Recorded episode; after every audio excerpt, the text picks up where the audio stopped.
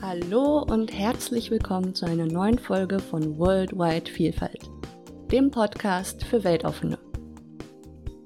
Die letzte Folge ist nun schon fast ein halbes Jahr her. Darin habe ich mit Sebi über das Leben im Banat und die sogenannten Banater-Schwaben gesprochen. Andere Gäste sprachen von Abenteuerreisen, den Kontakt mit anderen Kulturen und von Landschaftsmalerei.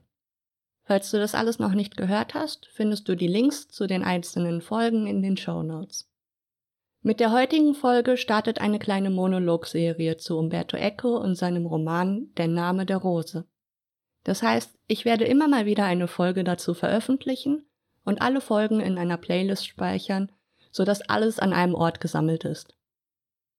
Heute wird es zunächst um den Hintergrund des Romans, seinen historischen Rahmen und eine kleine Einführung in den Plot gehen.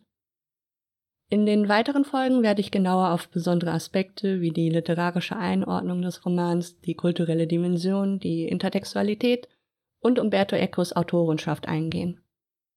Also kommen wir doch erst einmal zum Hintergrund des Romans. Vielen ist der Name der Rose durch seine Verfilmung mit Sean Connery bekannt.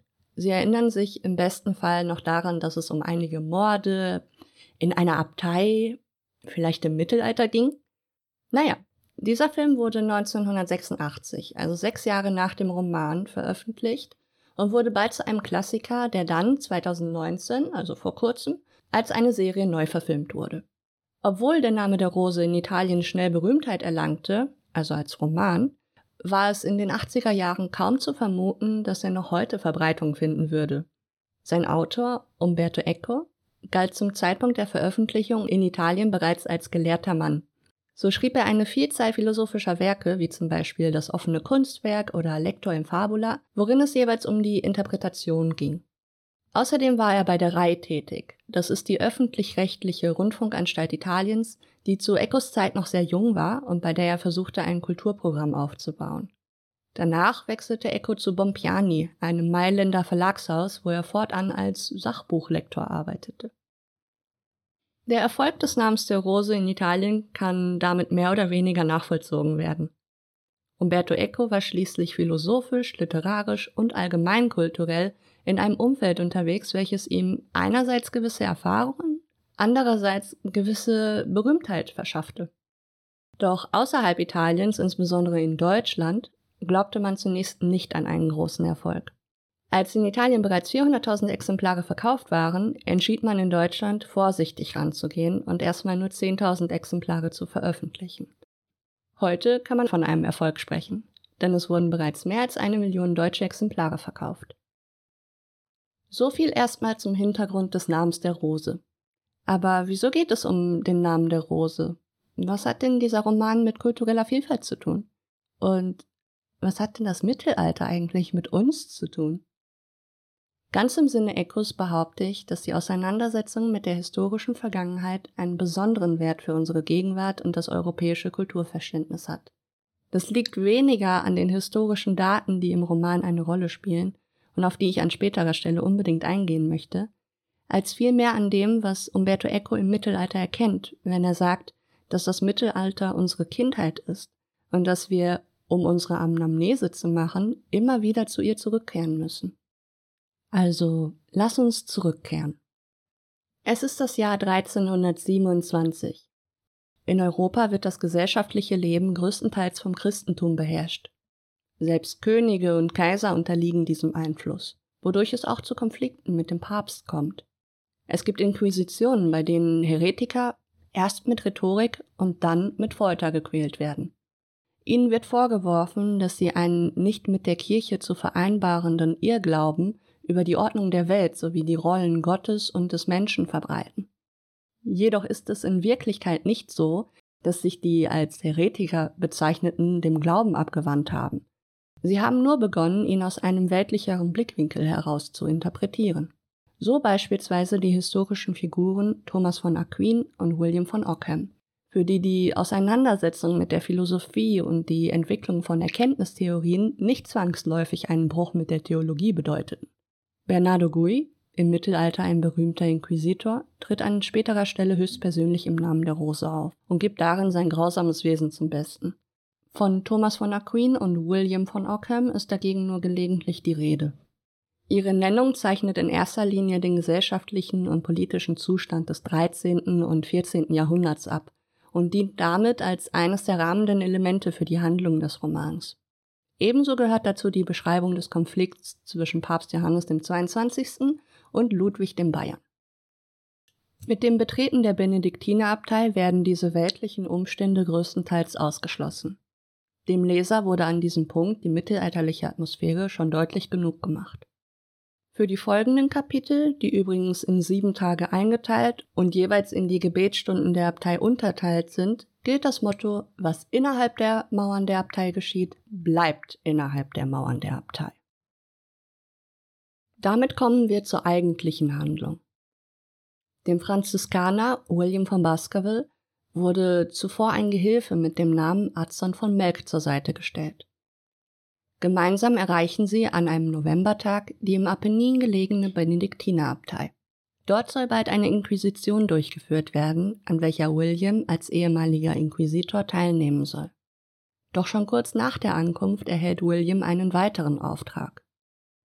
Er erfährt von einem Todesfall, um dessen Aufklärung er vom Abt gebeten wird. Dabei handelt es sich um den Miniaturenmaler Adelmus von Otranto, welcher aus unerklärlichen Gründen tot aufgefunden wurde. William erhält die Erlaubnis, die anderen Mönche zu befragen und in der Abtei nach Hinweisen zu suchen. Doch eins wird dabei klargestellt. Das Obergeschoss der Bibliothek ist verboten. Stellt sich nur die Frage, wieso ausgerechnet William von Baskerville herausfinden soll, was passiert ist. Hier möchte ich gerne eine kurze Beschreibung Williams geben. Anders als die benediktinischen Mönche ist William ein gelehrter und von der Neugier getriebener franziskanischer Mönch aus England. Er besitzt eine Brille, hat den bereits erwähnten Ockham zum Vorbild, kennt die Schriften des Aristoteles und vertraut den Zeichen, die, wenn er sie denn entdeckt, in besonderer Weise zu ihm sprechen. Kurz gesagt, er ist ein Spurensucher, der nicht nur wegen des Nachnamens Baskerville an Sherlock Holmes erinnert. Dem intertextuellen Verweischarakter des Romans widme ich aber eine eigene Folge. Also lassen wir dies einmal so stehen und kommen am besten auch gleich zu Adson von Melk, dem Gehilfen Williams. Er ist ein junger Novize aus Deutschland, dem Welterfahrung und logisches Denkvermögen fehlen. Seinen Meister und die Werkzeuge, welche dieser besitzt, hält er zunächst für sonderbar. Auch die Haltung dieses Mannes ist ihm fremd. Sie widerspricht oft dem, was Adson bei den Benediktinern gelernt hat.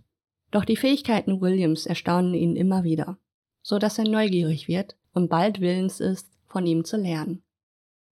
Um den Fall Adelmus aufzuklären, besuchen William und Adson das sogenannte Skriptorium. Einen Raum innerhalb der Bibliothek, in welchem Kopisten, Übersetzer und Miniaturenmaler arbeiten. Von den Miniaturen, die Adelmus der Nachwelt hinterlassen hat, geht eine große Faszination aus. Sie bringen den Betrachter genauso sehr zum Staunen wie zum Lachen. Laut Azam bilden sie un mondo rovesciato, also eine verkehrte Welt ab. Eine, in der der Diskurs der Wahrheit eng an den der Lüge gebunden ist. Denn hier schmücken Mischwesen, die teils Mensch, teils Tier sind, genau wie Einhörner, Drachen, Manticora und andere Kreaturen, die Ränder sakraler Überlieferungen. Bild und Text stehen hier also in einem starken Widerspruch zueinander.